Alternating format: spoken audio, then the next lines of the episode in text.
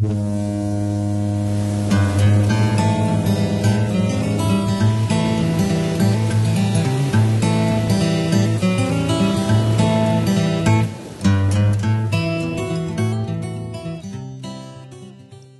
hallo hier im Podcast der Net Nuggets in Folge 2. Heute mit einem Thema aus dem Netzwerk Coaching mit mir, Jasmin. Blödsein ist auch keine Lösung, heißt meine heutige Parole und ich beginne mit einem Zitat. Die Spannungen werden virulent, wenn der geistig unterlegene Teil mehr Macht besitzt oder gewaltbereit und rücksichtslos ist.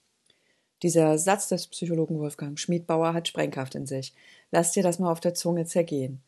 Die Spannungen werden virulent, wenn der geistig unterlegene Teil mehr Macht besitzt oder gewaltbereit und rücksichtslos ist. Da fallen einem doch gleich eine Vielzahl von Beispielen ein, oder? Also mir auf jeden Fall. Denn wer hat jetzt ähnliches noch nicht erlebt? Du spieltest dich gar nicht als Besserwisserin oder Klugscheißer auf, sondern wusstest es einfach, wie es ausgehen würde, auf Basis deiner fachlichen Kompetenz und auf deiner Lebenserfahrung. Du schätzest die kommende Situation richtig ein, warntest vor den Gefahren und man schlug deine Warnungen und Ahnungen, ja bei uns in Norddeutschland würde man sagen, als Spünkigerei, als düstere Prophezeiung in den Wind und das Drama nahm seinen Lauf. Das Ergebnis ließ man dich dann aber auch spüren, dass du es gewusst hattest und es noch nicht mal aufgehalten hast. Wie du das jetzt hättest machen sollen, hält man offen. Klare Ansage, wie du es machst, machst du es falsch. Sowas nennt man einen schicken Double Bind. Ja, oder ein anderes Beispiel.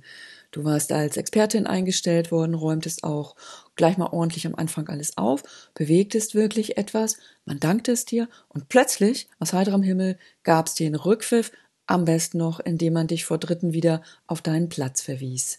Ja, also wer dieses oder ähnliches wirklich noch nicht erlebt hat, der und die hat keine Ahnung, wie es ist, als begabter Mensch unter Einäugigen und Blinden leben und arbeiten zu müssen, die ihre begrenzte Wahrnehmung mit Machtwillen kombinieren.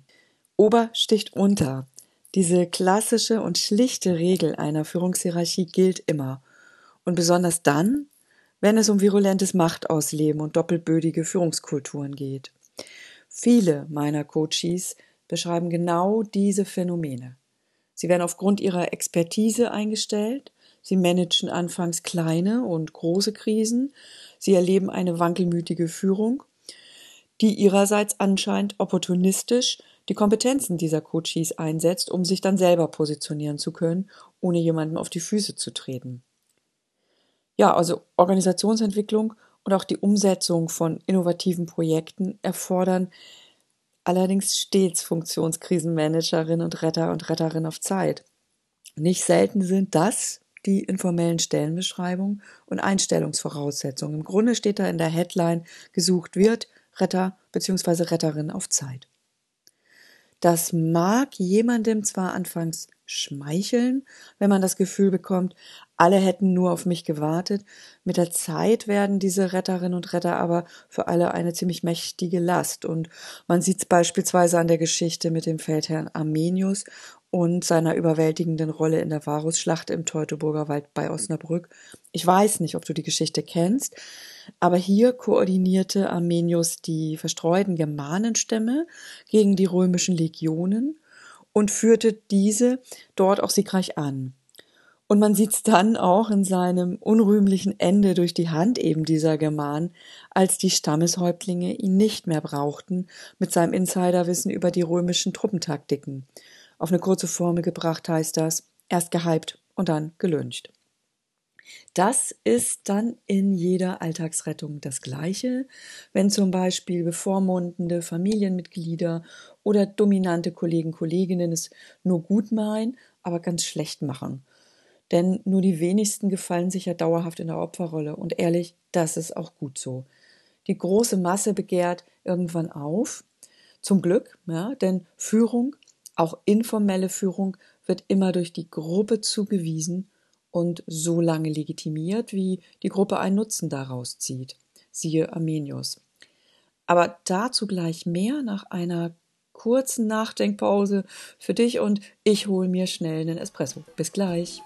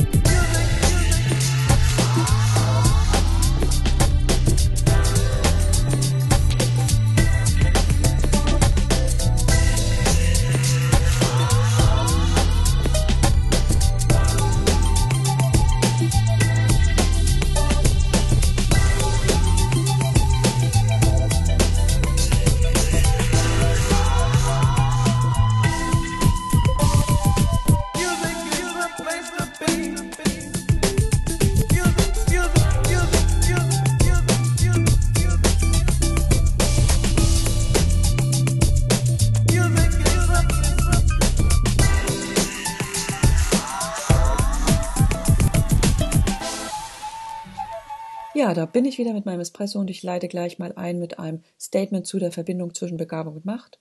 Begabung ist gefährlich ohne Macht. Erinnern wir uns beide gerade noch mal kurz an das Zitat: Die Spannungen werden virulent, wenn der geistig unterlegene Teil mehr Macht besitzt oder gewaltbereit und rücksichtslos ist. Kompetenz, und hier gehe ich jetzt von dem Kompetenzbegriff ähm, zu Bezug der Begabung aus. Kompetenz im individuellen Bezug wird in der Psychologie und Pädagogik als Fähigkeit, etwas zu tun definiert. Das heißt, wir haben funktionelle Fähigkeiten, die zugrunde liegen. Wir können also wirklich etwas tun und können es auch in eine Handlung, also in eine Performance bringen. Die Soziologie definiert Kompetenz ihrerseits eher als Ermächtigung, als Erlaubnis, etwas zu tun, zum Beispiel innerhalb einer Gruppe, eines Systems, einer äh, Struktur handeln zu können. Und damit ist ganz klar die Position gemeint in der Hierarchie und solange eine individuelle Fähigkeit keine Legitimation erhält, bleibt das Ausagieren ein geduldetes Verhalten in einer Gruppe mit dem Potenzial natürlich auch zum Kamikaze-Flug. Du kannst also de facto eine ganze Menge machen, die Jure sind aber andere mit der Entscheidungsmacht betraut. Funktion und Position sollten dann mal zusammenkommen in der Karriereentwicklung, ja, sonst klappt es einfach auch langfristig bei aller Begabung nicht mit dem sozialen Frieden am Arbeitsplatz. Da sich blödstellen erfahrungsgemäß dauerhaft einfach nicht klappt, ohne dass man es einem ansieht, gibt es eigentlich nur einen Weg. Schaffe dir Raum zur legitimierten Gestaltung. Ja, mein Praxisrat als erfahrene Führungscoach und auch als erfolgreiche Selbstständige enthält daher fünf Aspekte, die ich ganz gern zusammenfassen möchte am Ende dieses Podcasts. Zum ersten, bleibe von Anfang an bescheiden in dem Wissen, dass man dich zunächst mit Palmen bewedelt und gegebenenfalls am Ende ans Kreuz schlägt. Erinnere dich nochmal an die Geschichte mit Armenius, erst gehypt und dann gelüncht. Zweitens, Hol dir für jede strukturwirksame und kostenverursachende Handlung eine offizielle Legitimation deiner Vorgesetzten ein, auf die du dich auch berufen kannst. Drittens, wenn du ohne offizielle Legitimation handeln willst, entweder weil die Zeit drängt, Blut fließt, Feuer aus dem Fenster lodert oder ähnliches im metaphorischen Sinne Dringliches geschieht, dann handle zügig und souverän, ohne zurückzuschauen. Viertens, wenn du ohne offizielle Legitimation handeln willst, weil deine Vorgesetzten dich bitten, trotz deines mehrfachen Ersuchens um Legitimation doch nicht so auf die Hierarchie zu pochen und einfach mal mutig zu handeln, zu zeigen, was du kannst, dann nimm das auch als ein sicheres Zeichen der mangelnden Verantwortungsübernahme deiner Führung und nimm es bitte auch als sicheres Zeichen dafür, dass man dir keine Sicherheiten geben wird und dass du auf eigenes Risiko handelst. Bei Sieg jedoch alle auf das Foto wollen und bei Niederlage du am besten deine Kündigung schon vorbereitet hast. Fünftens, denke immer in guten wie in schlechten Zeiten. Pantarei, das ist griechisch und heißt alles fließt. Und das meint in diesem Kontext, auch das hier wird vergehen, alles fließt, also auch das hier geht vorüber. Diese fünf Praxistipps kannst du auch nochmal in der Podcast-Beschreibung nachlesen. Dann äh, macht das das vielleicht leichter. Des Weiteren empfehle ich jetzt aber auch am Ende dieses Podcasts, Blödsein ist auch keine Lösung, Frauen wie auch Männern, das Buch von Wolfgang Schmiedbauer, Cassandras Schleier, das Drama der hochbegabten Frau zu lesen.